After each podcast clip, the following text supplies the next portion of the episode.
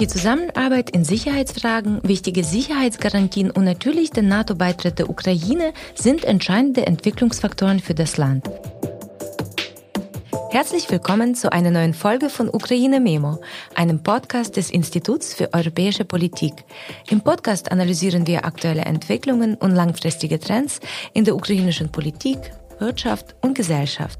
Ich bin Natalia Prehornicka, Politikwissenschaftlerin und Ihr Podcast-Host. Über den Weg der Ukraine in die NATO sprechen wir heute mit Alona Hetmanchuk, Gründerin und Direktorin des Thinktanks New Europe Center. Alona, herzlich willkommen. Вітаю, Наталю. Hallo Natalia. Alona, du begleitest den Beitrittsprozess der Ukraine in die NATO seit fast 20 Jahren. Die Grundlage der Zusammenarbeit zwischen der NATO und der Ukraine bildet die NATO-Ukraine-Charta von 1997. Das heißt, die NATO-Perspektive der Ukraine steht schon lange auf der Agenda der nationalen Politik. Könntest du bitte kurz umreißen, welche Ereignisse und politische Entscheidungen in Bezug auf die NATO-Perspektive für die Ukraine am wichtigsten waren und wie hat sich die Gesellschaft zu der NATO-Frage verhalten? Hat sich eventuell was geändert? Danke für diese Fragen. Ich beginne mit der zweiten, weil ich denke, dass man ausgehend von der Stimmung in der ukrainischen Gesellschaft sehr gut darauf reflektieren kann, wie sich der Ukraine-NATO-Dialog entwickelt hat, wie sich die Wahrnehmung verändert hat und warum eine NATO-Mitgliedschaft der Ukraine heute für die ukrainische Gesellschaft so wichtig ist. Gegenwärtig unterstützen 89 Prozent der Ukrainer die NATO-Mitgliedschaft ihres Landes. Eine so hohe Zustimmung ist schwer vorstellbar, wenn man bedenkt, dass sie bis 2014, bevor Russland das erste Mal in der Ukraine einmarschiert ist, rechtswidrig die Krim annektiert und im Donbass einen Krieg befeuert hat, bei rund 20 Prozent lag. In dieser Zeit, das sind acht Jahre, kam es zu dieser Kehrtwende. Warum? Warum war die Zustimmung davor so niedrig? weil die Ukrainer einerseits nicht das Gefühl hatten, dass die Existenz der Ukraine als Staat tatsächlich bedroht war. Keiner hat geglaubt, dass Russland fähig wäre, militärisch anzugreifen. Es gab natürlich gewisse Analytiker und Politiker, die ein solches Szenario für möglich hielten, aber die Mehrheit der Bevölkerung fühlte sich sehr sicher und dachte, dass keine Gefahr für sie herrsche. Außerdem waren sie sich sicher, dass es für die Vermeidung irgendeiner zukünftigen Aggression von Seiten Russlands ausreichen würde, auf Beitrittsambitionen zur NATO einfach zu verzichten. Die Logik war ganz einfach. Wenn man Putin und Russland nicht provoziert, wird man kein Problem mit Putin und Russland haben. Und weil die Leute sahen, dass Putin ziemlich nervös auf das Thema einer ukrainischen NATO-Mitgliedschaft reagierte, wollten sie nicht einmal, dass die Ukraine Ambitionen in diese Richtung hatte und man so Putin auch zu keiner Aggression provozieren würde. Ich meine damit jetzt gar nicht einen umfassenden Krieg, weil sich die Mehrheit der Ukrainer einen umfassenden Krieg nicht einmal in ihren schlimmsten Albträumen vorstellen konnte. Selbst als man Informationen und Daten geliefert hat, die auf diese Möglichkeit hindeuteten, haben sich sogar die geweigert, daran zu glauben, die diese Informationen gesehen haben und wussten, dass sie aus verlässlicher Quelle stammten. Um also Putin nicht zu provozieren, hat die ukrainische Gesellschaft die Entscheidung des damaligen Präsidenten Janukowitsch de facto geschluckt, die Ukraine auf gesetzlicher Ebene für blockfrei zu erklären, also zu einem neutralen Land. Das war 2010. Aber genau dann, als die Ukraine auf gesetzlicher Ebene zu einem blockfreien Land wurde, ich betone das extra, das war nicht irgendeine politische Erklärung, sondern es wurde ein entsprechendes Gesetz im ukrainischen Parlament verabschiedet, dass die Ukraine blockfrei ist und dass sie keine Ambitionen hat, der NATO oder sonst einem Militärbündnis beizutreten. Und dann hat Russland die Ukraine zum ersten Mal angegriffen, indem es die Krim annektiert hat. Da wurde den Ukrainern klar, dass nichts Putin so sehr provoziert wie eine Politik, die darauf ausgerichtet ist, ihn nicht zu provozieren. Das funktioniert nicht. Eine solche Politik funktioniert nicht, weil sie nur seine Aggression und seinen Appetit nährt. Darüber hinaus möchte ich noch ergänzen, dass selbst nach der rechtswidrigen Besetzung der Krim und als der Krieg im Donbass schon andauerte, zwei ukrainische Präsidenten, sowohl Poroschenko als auch Zelensky, ihre Amtszeit damit begannen, keinen Akzent auf den NATO-Beitritt zu setzen. Sie haben dieses Thema gemieden und weiterhin einen Kompromiss mit Putin gesucht, weil sie ehrlich davon überzeugt waren, dass es keine Aggression geben würde, keinen Krieg geben würde, wenn sich die Ukraine auf die NATO nicht fokussiert und nicht versucht, dem Bündnis beizutreten. Wie wir wissen, haben sich Poroschenko und Zelensky geirrt, weil ihre ausweichende Rhetorik rund um den NATO-Beitritt der Ukraine bzw. einer NATO-Mitgliedschaft nicht funktioniert hat. Und der letzte Faktor, der die niedrige Zustimmung der Ukrainer zu einer NATO-Mitgliedschaft vor der Besetzung der Krim bedingte, war, dass die Ukrainer glaubten, dass es für den Fall einer Sicherheitsbedrohung für die Ukraine von außen ja die Sicherheitsgarantien des Budapester Memorandums gäbe. Und dass uns diejenigen, die das Budapester Memorandum und hier besonders jene, die es initiiert haben, allen voran die USA, schützen würden. Wofür brauchen wir also die NATO, wenn wir die Sicherheitsgarantien des Budapester Memorandums haben? Zur Erinnerung, es geht da um ein Dokument, das 1994 unterzeichnet wurde, im Austausch dafür, dass die Ukraine freiwillig auf das weltweit drittgrößte Atomwaffenarsenal verzichtet. Man kann sich denken, ob wir heute einen Krieg hätten, wenn die Ukraine immer noch diese Waffen besäße. Und wie groß die Überraschung für die Ukrainer im Jahr 2014 war, als sich herausstellte, dass es dort in Wahrheit keine Sicherheitsgarantien gab. Nur in der ukrainischen Übersetzung des Memorandums ist die Rede von Garantien. In der englischen Version, die von der amerikanischen Seite vorbereitet wurde, geht es um sogenannte Sicherheitszusagen, die maximal Beratungen vorsehen. Beratungen hat es gegeben. Und das war's. Fall geschlossen. Und nun ist den Ukrainern klar, dass es de facto nur zwei Sicherheitsgarantien für die Ukraine gibt. Die NATO-Mitgliedschaft oder der Wiederaufbau nuklearer Ressourcen. Ungeachtet dessen, dass die Zustimmung zum Wiederaufbau nuklearer Ressourcen in der Ukraine steigt, wird diese Option derzeit nicht ernsthaft in Betracht gezogen, weil sich die Ukraine in die Europäische Union integrieren und nicht isolieren will. Sie will ein vollwertiger Teil der euroatlantischen Gemeinschaft sein und deshalb kommt die NATO-Mitgliedschaft als eigentlich einzige reale Sicherheitsgarantie in Frage. Питання членства в НАТО воно розглядається як єдина гарантія, реальна гарантія безпеки. Ich möchte hier nochmal nachhaken. Ich stimme dir absolut zu, dass Sicherheitsgarantien für die Ukraine unumgänglich sind. Dieses Jahr in Vilnius haben sich die NATO-Staaten über die Beitrittsperspektive der Ukraine beraten und es mehrten sich die Anzeichen, dass die Mitgliedstaaten sich damit einverstanden erklären, im Falle der Ukraine auf den Aktionsplan zur Mitgliedschaft, den sogenannten Membership Action Plan, zu verzichten, um eben das Aufnahmeverfahren deutlich zu beschleunigen. Auch alternative Sicherheitsgarantien äh, oder Sicherheitszusagen, zum Beispiel wie die, die USA Israel gewährt wurden auch diskutiert und werden auch diskutiert. Wie stehst du zu den alternativen Sicherheitsgarantien für die Ukraine? Welche Alternativen gibt es überhaupt aus deiner Sicht, die einen nachhaltigen Frieden und Schutz bieten könnten? Власне, якщо ми говоримо про сталий мир, то ми говоримо про гарантію безпеки. Wenn wir von einem nachhaltigen Frieden sprechen, dann reden wir über Sicherheitsgarantien in Form einer NATO-Mitgliedschaft der Ukraine. Eine Alternative könnte ein bilaterales Abkommen mit den USA sein, wie es die USA seinerzeit mit Japan und Südkorea unterzeichnet haben. Das ist ein Abkommen, das Sicherheitsgarantien vorsieht. Aber wir registrieren keinerlei Interesse von Seiten der USA an einem solchen Abkommen, vor allem nicht, wenn Donald Trump ins Amt zurückkehren sollte. Und wenn ein solches Abkommen vor einer Präsidentschaft Trumps unterzeichnet werden würde, ist es sehr wahrscheinlich, dass es während seiner Präsidentschaft einfach aufgekündigt wird.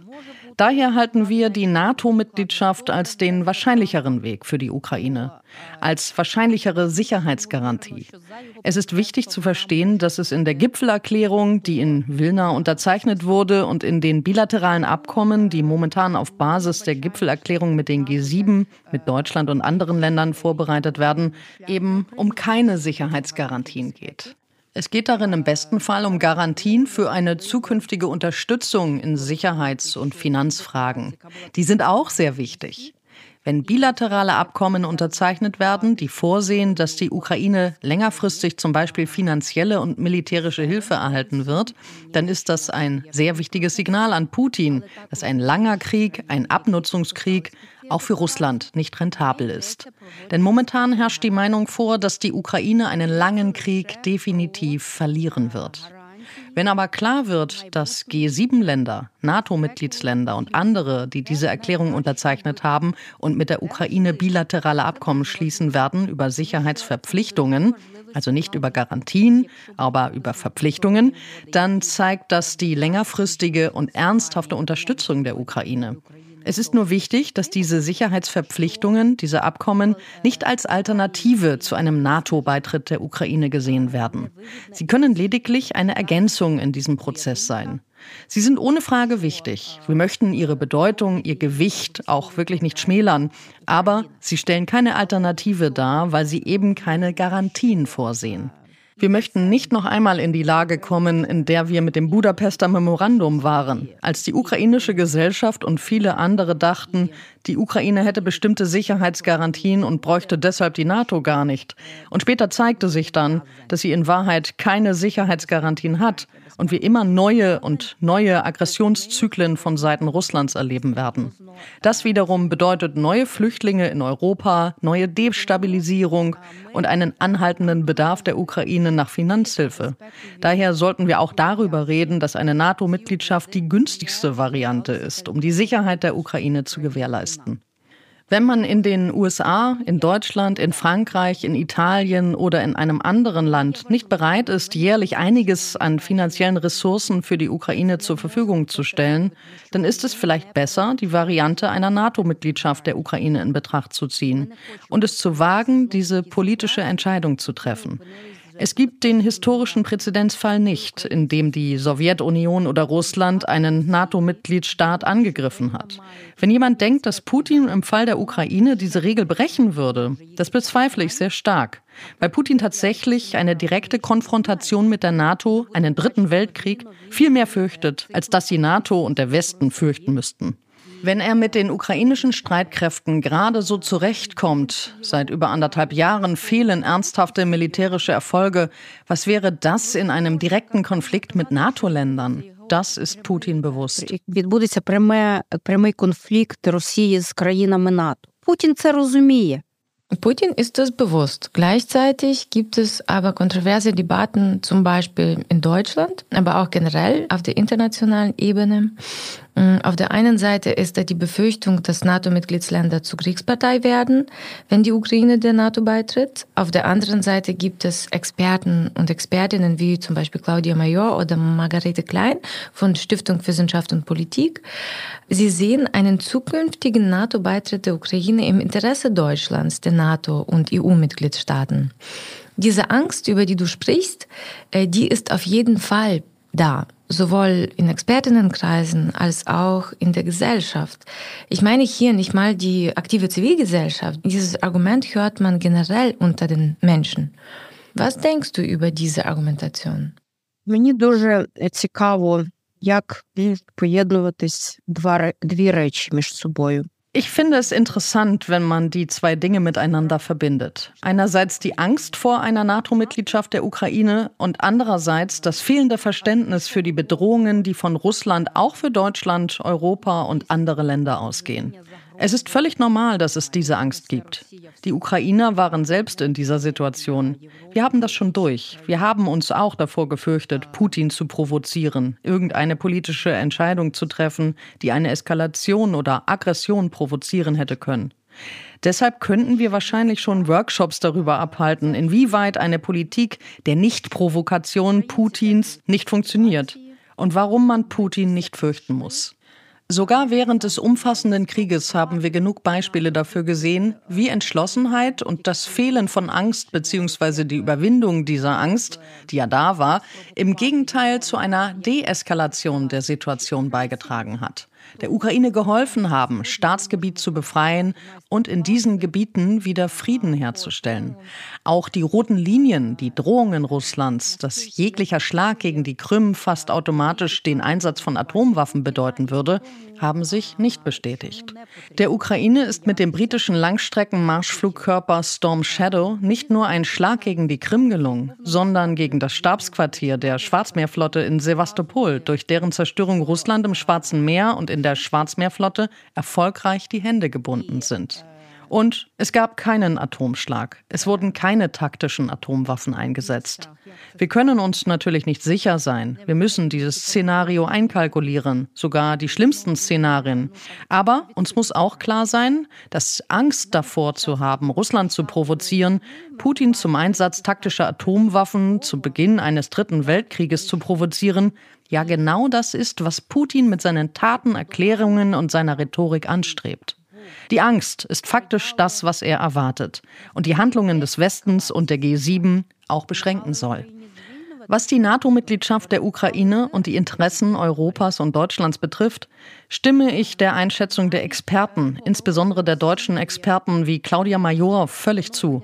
Im Think Tank New Europe Center haben wir mindestens sechs Argumente erarbeitet, die ganz klar zeigen, warum eine Mitgliedschaft der Ukraine in der NATO im Interesse Deutschlands und Europas ist.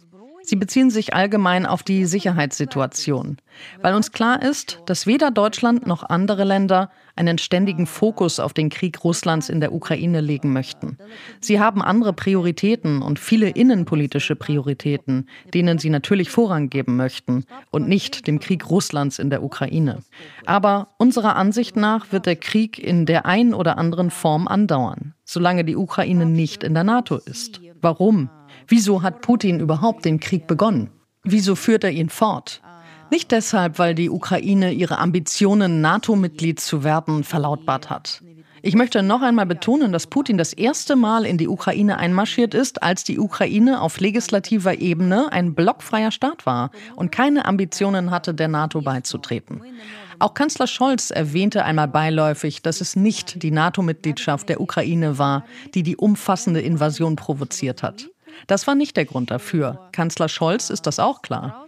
Der Grund dafür ist, dass Putin persönlich, die russische politische Elite und leider zu einem Großteil auch die russische Gesellschaft sehr ernsthaft mit einem neoimperialen Virus infiziert sind.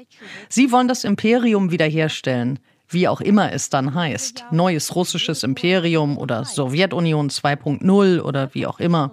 Aber das wollen sie machen. Der einzige und kürzeste Weg, diesen imperialen Illusionen ein Ende zu setzen, ist, die Ukraine in die NATO aufzunehmen und ihr gesamtes Staatsgebiet von der Besatzung zu befreien besonders mit einer Befreiung der Krim. Wenn wir lediglich das gesamte Territorium inklusive der Krim befreien, aber die Ukraine nicht in der NATO sein wird, dann wird immer wieder die Versuchung da sein, die Ukraine erneut anzugreifen. Ob es wieder Putin sein wird oder jemand anderer, leider sind diese imperialen Ideen in der russischen politischen Elite und Gesellschaft sehr tief verwurzelt.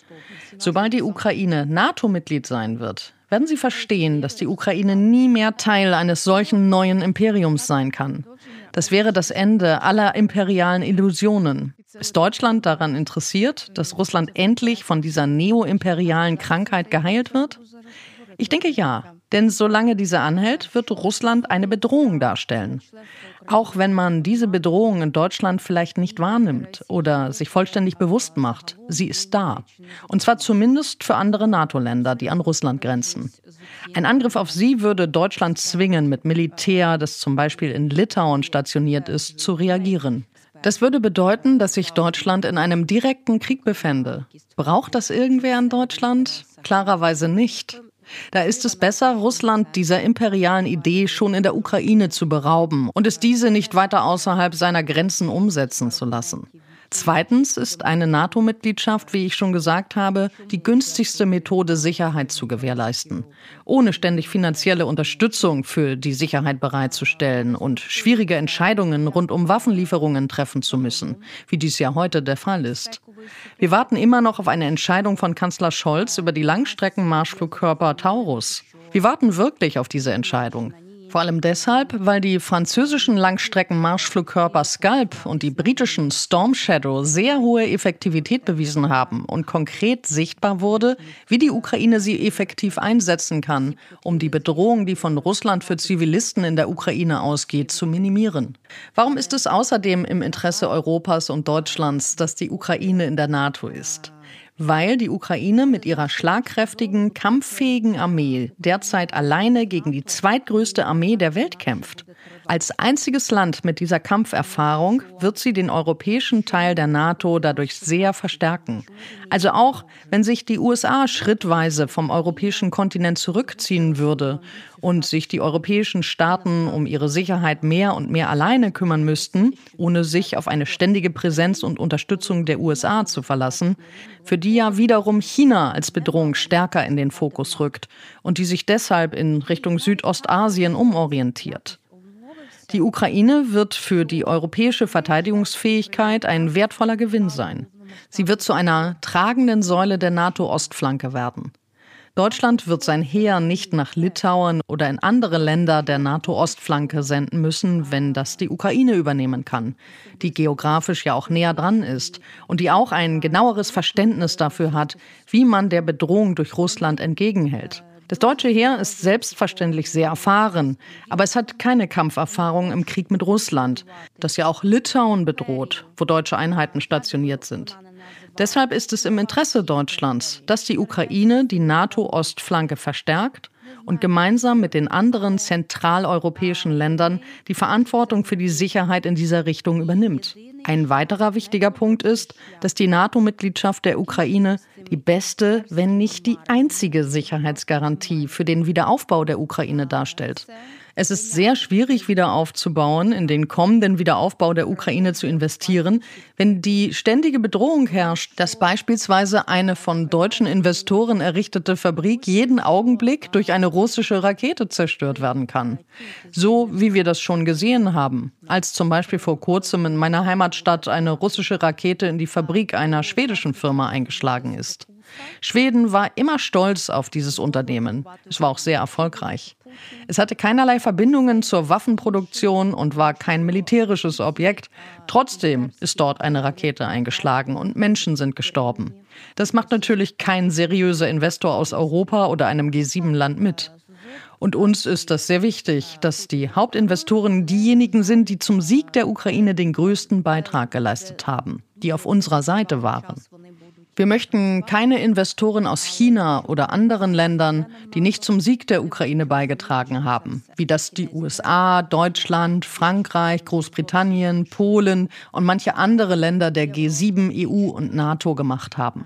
Deshalb ist es für den zukünftigen Wiederaufbau so wichtig, dass wir Sicherheitsgarantien haben. Keine anderen Unterstützungsgarantien, die derzeit diskutiert werden, können das gewährleisten. Eine NATO-Mitgliedschaft der Ukraine ist ebenso wichtig für die Rückkehr von Millionen Ukrainern, die sich momentan vor allem in der Europäischen Union aufhalten. Viele von ihnen auch in Deutschland. Werden sie nach Hause zurückkehren? Oder werden sie in den Ländern bleiben, in die sie geflüchtet sind? Viele haben für sich bereits diese wichtige, schicksalshafte Entscheidung getroffen.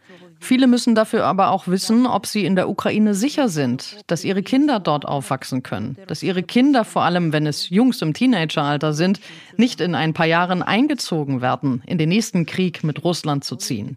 Dann wird es für sie natürlich nicht leichter werden, sich für eine Rückkehr in die Ukraine zu entscheiden, als wenn klar wird, dass der heutige Krieg andauern wird und selbst wenn er zu Ende geht, immer neue Phasen militärischer Aggressionen folgen können. Es gibt also viele Argumente dafür, weshalb ein NATO-Beitritt der Ukraine nicht nur im Interesse der Ukraine ist, sondern im Interesse Europas, der USA und auch anderer NATO-Mitgliedsländer. Європи, в інтересах Сполучених Штатів і інших країн-членів НАТО. Und die Ukraine arbeitet natürlich weiter in diese Richtung. Dieses Jahr fand der Gipfel in Vilnius statt und nächstes Jahr wird der NATO-Jubiläumsgipfel in Washington stattfinden.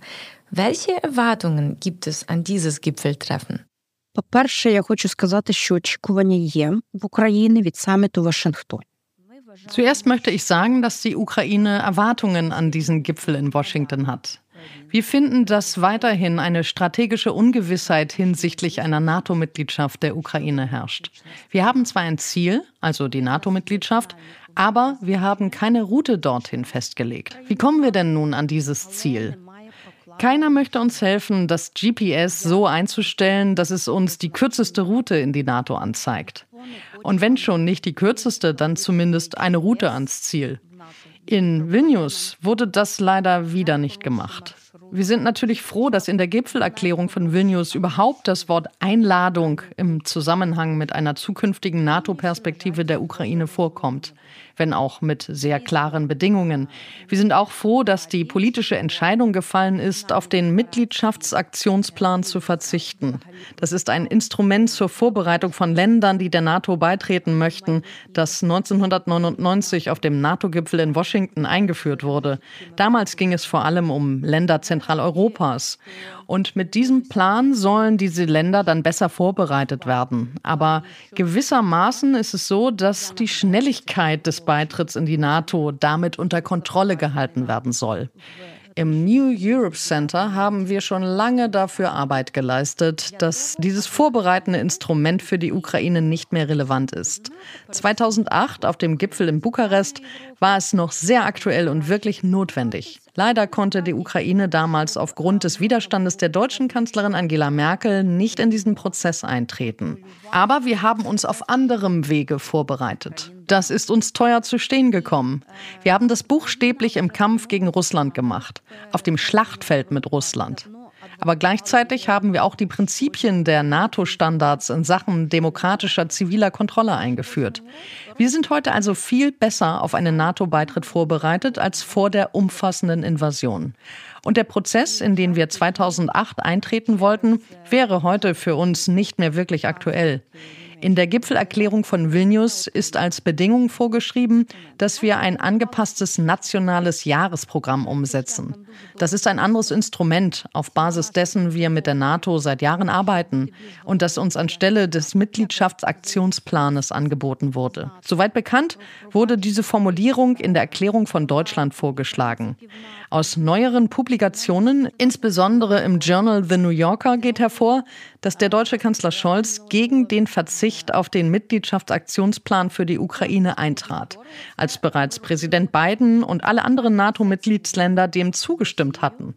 Daher sieht es so aus, dass die Formulierung über die Notwendigkeit, ein angepasstes nationales Jahresprogramm umzusetzen, von deutscher Seite stammt. Wir sind nicht gegen Reformen und wir sind auch bereit daran zu arbeiten und als Expertengemeinschaft, als Zivilgesellschaft Druck auf die ukrainische Regierung auszuüben, sie anzufeuern, die notwendigen Reformen durchzuführen.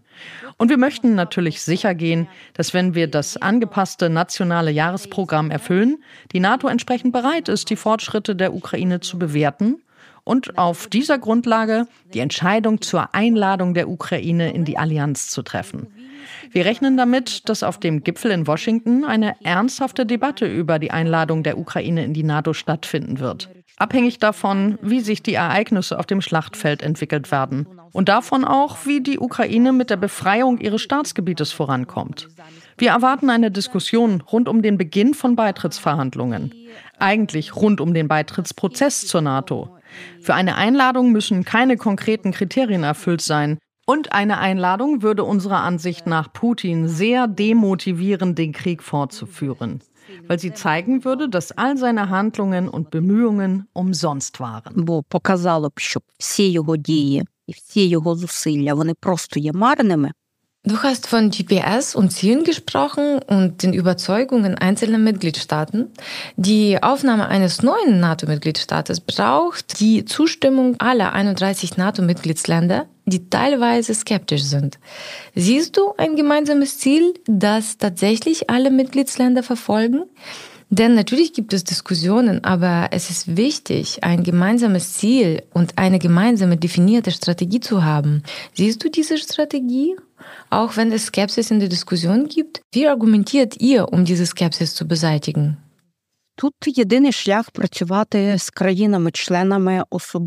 Der einzige Weg ist, mit den Mitgliedsländern zu arbeiten, besonders mit denen, die derzeit noch nicht davon überzeugt sind, dass die einzig echte Sicherheitsgarantie für die Ukraine eine NATO-Mitgliedschaft ist. Also mit jenen, die versuchen, irgendwelche alternativen Sicherheitszusagen, Szenarien, Gewährleistungen für die Ukraine zu finden. Man muss sie überzeugen, mit ihnen reden. Wir sind auf genauso viel Skepsis gestoßen, als die Ukraine EU-Beitrittskandidat werden wollte. Als ich einen Monat vor dem EU-Gipfel, auf dem dann diese Entscheidung fiel, in Berlin war, hat man mir in einigen Kabinetten offen gesagt, fangen wir mit der leichtesten Frage an, mit dem Kandidatenstatus der Ukraine. Warum die leichteste? Weil das in naher Zukunft nicht passieren würde. Und viele haben gesagt, dass Länder wie Deutschland oder die Niederlande dem Kandidatenstatus nicht zustimmen würden, dass dieser Konsens nicht gefunden werden würde. Deshalb sollte sich die Ukraine auf andere Ziele fokussieren, auf weniger ambitionierte, sich Alternativen suchen. Und das haben uns sogar einige befreundete Mitgliedsländer der Europäischen Union geraten. Deshalb fürchten wir ambitionierte Aufgaben nicht. Wir werden bis Washington sehr aktiv arbeiten. Und zum Glück sind wir nicht alleine. Es gibt ja viele Opinion Leaders in den NATO-Mitgliedsländern, die ebenfalls nur die NATO-Mitgliedschaft der Ukraine als eine Möglichkeit sehen, sowohl den Krieg rascher zu beenden, als auch die imperialen Ambitionen Russlands zu zerstreuen. Der imperialen Tagesordnung von Putin und den politischen Eliten, die leider von der russischen Gesellschaft mitgetragen werden, eine Absage zu erteilen und dafür zu sorgen, dass es keinen neuen Krieg geben wird. Nach 2014 bei der Unterzeichnung des Minsker Abkommens, wo auch Deutschland eine wichtige Rolle gespielt hat, hatte man die Illusion, dass Russland alle in Ruhe lassen würde und wir in Frieden, Eintracht und Wohlstand leben würden, wenn man den Status quo einfriert und Russland de facto Territorium überlässt. Diese Illusion hat in Wahrheit zum größten Krieg in Europa nach dem Zweiten Weltkrieg geführt. Zu einem Krieg, der Züge eines Genozids aufweist, in dem einfach Ukrainer vernichtet werden. Wir werden diejenigen überzeugen, die es bisher noch nicht sind. Es ist gut, dass Kanzler Scholz dieser Überzeugung ist. Aber es gibt auch jene, die nicht verstehen, dass Putins Krieg, dass Russlands Krieg nicht mit der NATO, nichts mit einer NATO-Mitgliedschaft der Ukraine oder mit ihren Ambitionen, ein NATO-Mitglied zu werden, zu tun hat. Es geht um den Wunsch, die Ukraine als Staat und als Nation zu zerstören und das, was von der Ukraine übrig bleiben wird, in ein neues russisches Imperium einzugliedern. Ich halte es für sehr gefährlich, ständig zu sagen und öffentlich zu wiederholen, dass die Ukraine erst dann NATO-Mitglied werden wird, wenn der Krieg beendet ist. Was wird Putin tun, wenn er solche Argumente hört? Natürlich den Krieg fortführen. Wenn die Ukraine NATO-Mitglied wird, sobald der Krieg zu Ende ist, wird er alles dafür tun, dass dieser Krieg nicht zu Ende geht und in der ein oder anderen Form andauert. Es ist deshalb an der Zeit, kreative und mutige Lösungen zu suchen und sich nicht ausschließlich auf Präzedenzfälle zu stützen. Deutschland selbst ist ein gutes Beispiel dafür. In einer Zeit, als Teile des deutschen Staatsgebietes besetzt waren und Militär stationiert war, wurde Westdeutschland ein NATO-Mitglied. Das war zu diesem Zeitpunkt ebenfalls ein Präzedenzfall. Das war eine neue Lösung, eine sehr mutige politische Entscheidung. Moskau war dagegen. Aber die NATO-Mitgliedsländer haben sich nicht aufhalten lassen, weil es hier Leadership gab. Es gab politische Courage. Genauso kreative Lösungen braucht die Ukraine. Wir sollten und können nicht nur da sitzen und warten und öffentlich erklären, dass die Ukraine erst dann NATO-Mitglied werden wird, wenn der Krieg zu Ende ist und überhaupt erst dann eine Einladung in die NATO erfolgt, obwohl es für eine Einladung gar keine Bedingungen oder Kriterien gibt. Und zum Schluss drei Dinge, bei denen die Ukrainer laut allen soziologischen Befragungen heute zu keinem Kompromiss bereit sind. Bei jeglichen potenziellen Verhandlungen mit Russland steht das Staatsgebiet an erster Stelle. Das heißt, dass die Ukrainer nicht zustimmen werden, Teile des ukrainischen Staatsgebietes im Austausch für einen Pseudofrieden an Russland abzutreten. Das zweite ist die Mitgliedschaft der Ukraine in der Europäischen Union und die NATO-Mitgliedschaft der Ukraine. In diesen drei Punkten ist die ukrainische Gesellschaft nicht kompromissbereit. Sie wird dem Präsidenten, ob das jetzt Zelensky oder der nächste Präsident sein wird, nie eine carte blanche dafür geben, dass er in diesen Punkten mit Russland verhandelt. Das haben die Ukrainer leider aus den eigenen Fehlern lernen müssen. Das Bewusstsein dafür, dass es hier zu keinen Kompromissen kommen darf, ist ebenfalls teuer bezahlt worden. Je mehr Russland den Preis dieser Aggressionen erhöht, je mehr Opfer es gibt, je mehr Zerstörung in der Ukraine, desto größer ist diese Überzeugung. більше є переконання в українців, що вони Alona, wenn wir auf unser Gespräch zurückblicken, was sind deine drei Kernbotschaften zu dem Thema die Ukraine auf dem Weg in die NATO? Перше, це те, що поки Україна не буде членом НАТО, Erstens, dass der Krieg nicht wirklich beendet und Russland von seinem imperialen Virus nicht geheilt sein wird, bis die Ukraine NATO-Mitglied ist.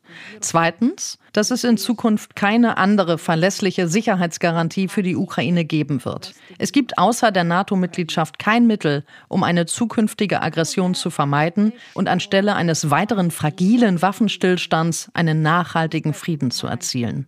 Drittens ist eine NATO-Mitgliedschaft der Ukraine nicht nur im Interesse der Ukraine selbst, sondern im Interesse von Europa und von Deutschland. Nicht nur aus der Sicherheitsperspektive, sondern auch in finanzieller Hinsicht.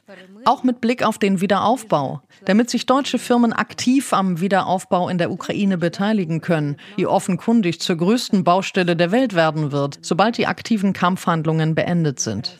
Aber nur die NATO-Mitgliedschaft ist imstande, jene Sicherheitsgarantie zu bieten, die eine weitere Welle militärischer Aggression verhindern kann, sodass solche Investitionen dann auch abgesichert sind.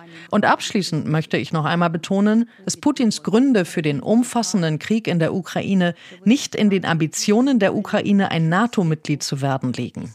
Die Ukraine wurde das erste Mal von Russland angegriffen und teilweise besetzt, als auf legislativer Ebene ihre Blockfreiheit festgelegt worden war und eine NATO-Mitgliedschaft somit ausgeschlossen war. Der Grund für den Krieg liegt darin, dass Putin die Ukraine nicht als unabhängigen Staat sieht und die ukrainische Nation nicht als eine Nation. Solange die Ukraine kein NATO-Mitglied ist, wird er die Hoffnung hegen, dass er die Ukraine zu einem Teil des Imperiums machen kann, in welcher Form auch immer das seiner Vorstellung nach wieder errichtet werden wird. імперії, в якій би формі вона не була в його уяві відтворена. Vielen Dank für das Gespräch. Дякую, дякую, Наталю. Було дуже приємно поспілкуватись. Danke, Natalia, danke. Es war ein sehr angenehmes Gespräch. Und bis zum nächsten Mal.